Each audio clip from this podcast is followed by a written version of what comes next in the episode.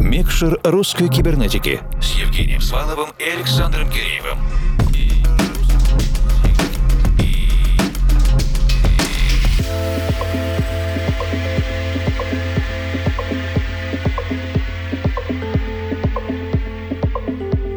Доброй ночи, дорогие друзья. Летом 2022 года одним из безусловных героев в мире электронной танцевальной музыки стал жанр Organic House. Кто-то открывает его для себя впервые, буквально в этом году, в этом сезоне. Кто-то что-то слышал и танцевал в прошлые годы. И целый ряд наших кибернетических слушателей, мы уверены, скажет, что популярность Organic House наоборот завершается завершается, потому что подходит к финалу жизненный цикл этого жанра, этого стиля. Однако органическое звучание этим летом повсюду, и сегодня мы с большим удовольствием приветствуем в микшере русской кибернетики проект «Мелодии айсберга», дуэт братьев Безугловых. Максим живет и работает в Краснодаре, а Николай в Минске. Melodies of the Iceberg подчеркнут, что и в музыке под подводная, содержательная, смысловая часть намного больше, чем только звуковая, надводная. Мы готовы к погружению и... Включаем микшер.